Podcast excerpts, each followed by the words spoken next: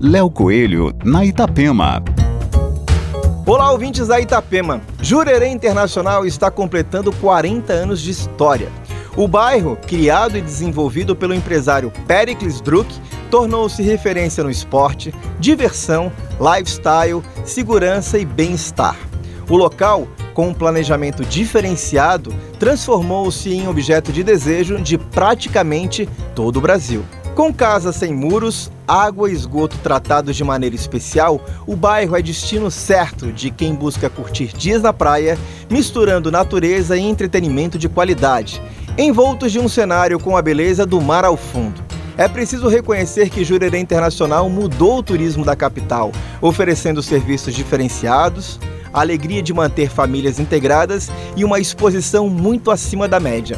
Bom seria se outras regiões de Floripa também fossem habitadas de maneira planejada e com ótimos serviços.